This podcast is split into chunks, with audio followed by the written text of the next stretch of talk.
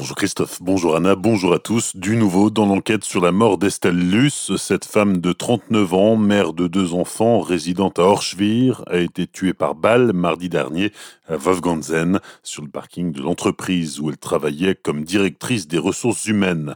L'homme soupçonné d'avoir commis deux meurtres jeudi dernier, Andromardèche, a également tenté de tuer un homme, lui aussi DRH, mardi soir à Wettwiller. Le parquet de Mulhouse a confirmé hier matin avoir établi un lien entre ces différentes affaires. Le même ADN a été retrouvé aux différents endroits et c'est la même arme qui a été utilisée.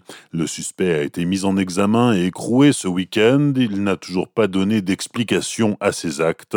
Il avait été licencié plusieurs fois suite à des plans de restructuration auxquels ses victimes avaient participé. Chez lui, les enquêteurs ont retrouvé deux lettres d'adieu ce week-end, mais il ne faisait pas mention de son périple meurtrier. 1111 malades de la Covid-19 hospitalisés en Alsace, selon les derniers chiffres de Santé publique France. 137 d'entre eux sont en soins intensifs. Hier, 21 malades sont morts en Alsace.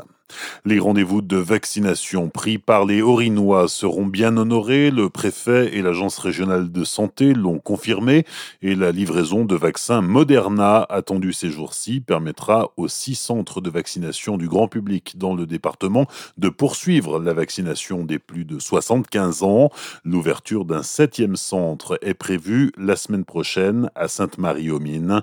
Mi-février, une station mobile de vaccination devrait être déployée dans les zones rurales les plus reculées. Manifestation en soutien aux restaurateurs hier midi à Münster. Quelques 200 personnes se sont rassemblées sur la place du marché. Étaient présents des professionnels de la restauration, d'autres gravitant autour comme des agriculteurs, des viticulteurs, des commerçants, des élus ou des sympathisants. Ils protestent contre la fermeture des établissements et demandent que des mesures soient prises pour sortir de la crise. Les contrôles sont renforcés à la frontière. De nouvelles restrictions ont été mises en place suite aux nouvelles mesures annoncées par le Premier ministre vendredi soir.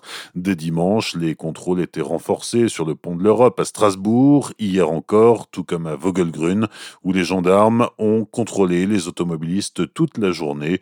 D'autres contrôles visant notamment le respect du couvre-feu à 18 heures sont également menés par les forces de l'ordre. Trois personnes grièvement blessées hier matin sur la départementale 1420 dans le sens Schirmeck-Strasbourg. Une voiture a percuté par l'arrière le véhicule qui était devant elle et qui allait s'encastrer dans deux autres voitures. Six personnes étaient impliquées dans l'accident. L'état de trois d'entre elles nécessitait une prise en charge par les pompiers.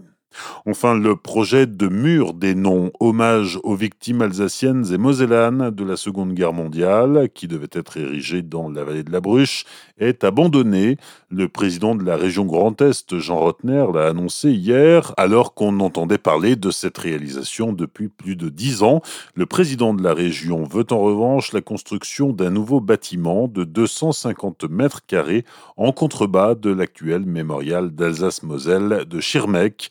Le chantier de plus de 1,5 million d'euros devrait être livré fin 2022. Bonne matinée et belle journée sur Azure FM. Voici la météo.